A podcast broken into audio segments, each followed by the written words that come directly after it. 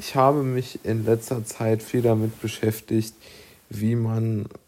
zum Beispiel ähm, auf Personen stoßen könnte oder wie Personen, die vielleicht irgendwo interessant sind, mit schwierigen Situationen umgegangen sind. Und ich war mir da gar nicht ähm, so wirklich im Klaren darüber, ähm, auf welche Reise ich mich da begebe, jetzt in, in Form von, von Informationen,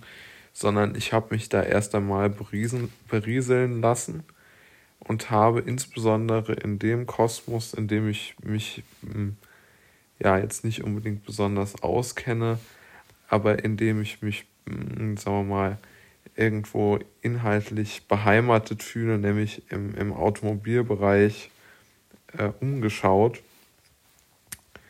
Und dort habe ich doch einiges Interessantes äh, herausgefunden,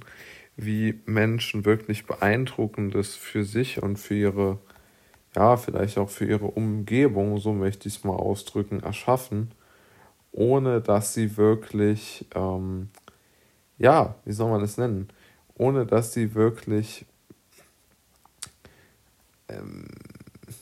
sich das so richtig bewusst machen, glaube ich. Ja, also äh, ich habe zum Beispiel einen sehr jungen Mann ähm, gefunden, der ähm, sich zum, der sehr früh eine Krebsdiagnose bekommen hat und ähm, er hat dann also der Name von dem von dem jungen äh, Mann ist Andrew Lee, der ist auch leider schon gestorben an dem an dem Krebs halt. Und ähm, er hat halt also praktisch einen, einen Versuch gestartet, sich, sich, von seinem, sich von seinem Leid vielleicht ein wenig Linderung zu verschaffen und äh, hat dann eines Abends irgendwo mit seinem Vater der diskutiert, was er sich so wünscht in seinem Leben und dann hat er dem Vater gesagt, ähm, ich wünsche mir ein, äh, ich wünsche mir, äh, ich wünsche mir ein äh, Nissan GTA zu fahren. Und äh, diesem Wunsch, dann hat der Vater gesagt, okay, ich werde es mir anschauen, was es für ein Auto ist.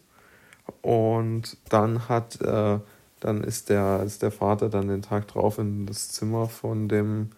Andrew Lee gekommen und hat dann gesagt, okay, wir gehen den kaufen. Und jetzt muss man sagen, so ein Nissan GTA ist ungefähr preislich bei so 100.000 Euro. Vielleicht war er damals etwas günstiger. Aber trotz allem ähm, muss man ja sagen, es ist, ähm, äh, wie soll man das nennen? Es ist ja doch für eine Durchschnittsfamilie mit einem Durchschnittsgehalt doch ein, ein relativ großer Betrag der dann dort für ein solches Auto ähm, aufgewandt wird. Aber was ich sehr, sehr gut finde, oder was heißt sehr gut, überragend, dass ähm, der leider so schwer erkrankte junge Mann dann gesagt hat, naja, er lebt jetzt seinen Traum, solange er es kann. Und genau das ist ja eigentlich auch die Einstellung, die wir, die wir alle vielleicht haben sollten aber es irgendwie nicht schaffen, weil natürlich es auch sehr unvernünftig ist, jetzt so viel Geld auszugeben für, für so ein Auto. Aber ich meine, natürlich braucht, das, braucht man das auch nicht unbedingt, aber es ist halt einfach, glaube ich, für die, für die eigene,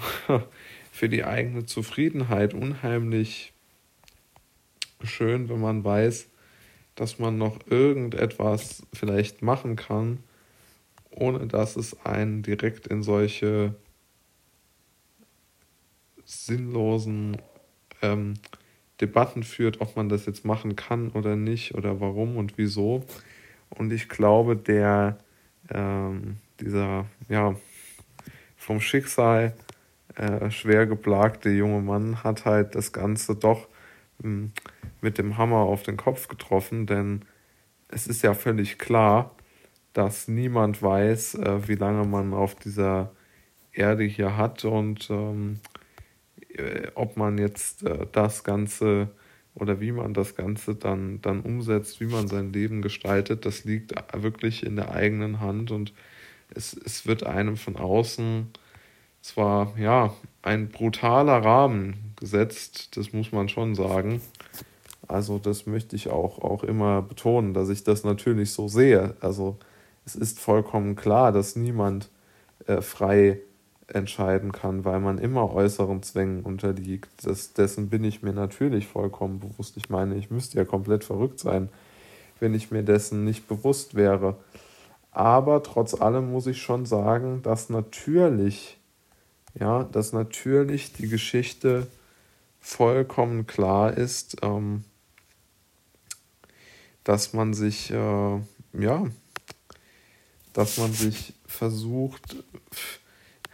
so gut es geht, durchzukämpfen, so gut es geht, sich ähm, an der, an der durch die, durch die Welt äh, zu, zu kämpfen und, und nicht, nicht, ähm,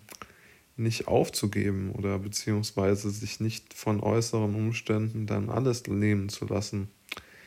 Denn auch, ähm, ja, ich bin gar kein großer Fan von diesen ganzen Motivationsreden, aber eine solche Geschichte ist schon beeindruckend, dass jemand dann dort ist, der zwar von mir aus durch die Hilfe von außen, aber egal, der versucht trotz einem wirklich extrem harten Schicksal sein Leben noch positiv zu gestalten. Und das ist, glaube ich, eine, eine Sache, von der wir alle äh, lernen können. Ja. Und was mir auch sehr imponiert hat, das muss ich sagen, war dann so war dann ein Satz von, von, von dem, von dem äh, Mann, als er dann gesagt hat, naja, er versucht jetzt bei jeder Begegnung, die er so hat, und durch sein auffälliges Auto hätte er ja viele Begegnungen, ich denke eher visueller Natur hat er das gemeint. Und also praktisch Leute, die ihn gesehen haben. Und ich glaube, er, er hat einfach gedacht, oder er hat es dann auch so ausgedrückt, dass er immer wieder versucht hat, den Leuten dann eine bestmögliche äh, Zeit äh, zu, zu spendieren, ja. Und das ist ja schon eine, ja, man will schon wirklich fast sagen, groteske Welt, dass dann der wirklich schwer getroffene den Menschen, die es eigentlich leichter haben, ähm, versucht, die Laune zu heben. Das ist natürlich auf der einen Seite extrem lobenswert und eine tolle Einstellung oder eine tolle ja, Haltung zum Leben. Und vielleicht bedeutet alles aus dem Leben immer rauszuholen auch genau das, was Leben eigentlich bedeutet und, und, und weniger in solchen abstrakten Dingen wie, wie Zielen zu, setzen, äh, zu denken. Aber ich möchte darauf gar nicht so, so in diesem speziellen Fall eingehen. Darüber kann man, glaube ich, auch nochmal gesondert sprechen. Aber ich glaube, es ist einfach wichtig zu wissen oder sich darüber mal Gedanken zu machen, dass es ja jetzt heute, wenn man sich vielleicht nicht so gut fühlt und irgendwo ja mit dem Leben zu kämpfen hat oder mit den Gedanken an irgendwas zu kämpfen hat, dass es Menschen gibt, die echt dankbar wären für die Probleme, die man so hat weil sie selbst, glaube ich, viel, viel größere haben. Und das ist natürlich keine solche seltsame hm, Motivationsgeschichte oder ähm, äh, denk positiv, äh, so eine blamable Denk-Positiv-Haltung, sondern äh, ich, ich möchte gar nicht so einen Unsinn, so einen Unsinn erzählen, aber ich glaube schon, dass es zum Teil stimmt, was die um nochmal den ganz großen Kreis zu, zu, zu machen, was zum Beispiel ja, ja Seneca in seinen Trostbriefen immer geschrieben hat, dass man sein, sein, sein Schicksal